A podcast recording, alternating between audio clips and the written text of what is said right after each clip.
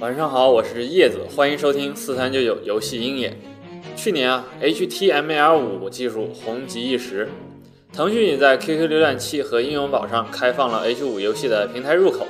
虽然一年过去了，H 五游戏并没有像大家想象中那般真正的火起来，但是也让不少 H 五从业者受益。这不，今天我们又得到了一个重磅消息，据传闻啊，微信将在十二月上线 H 五游戏平台。并且先行推出六到九款 H 五游戏，这其中很有可能会有腾讯互娱的自研产品。如果这个传闻是真的呀，那微信这个大杀器或将再次点燃 H 五游戏厂商在这个市场的斗志啊！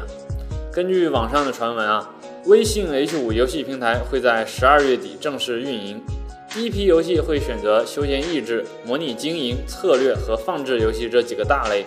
二零一七年下半年会加大运营数量，精品游戏数量会超过二十款。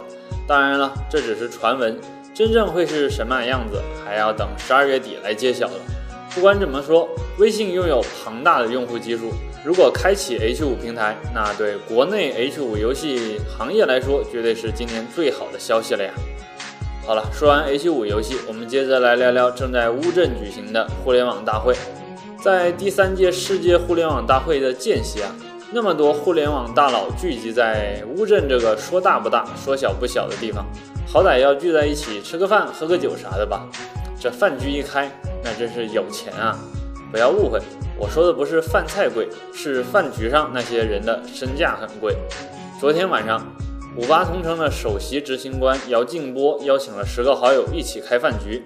这十个好友可是个个有名啊，像腾讯的 CEO 马化腾啊，小米董事长雷军呐，滴滴的 CEO 程伟啊，都在其中。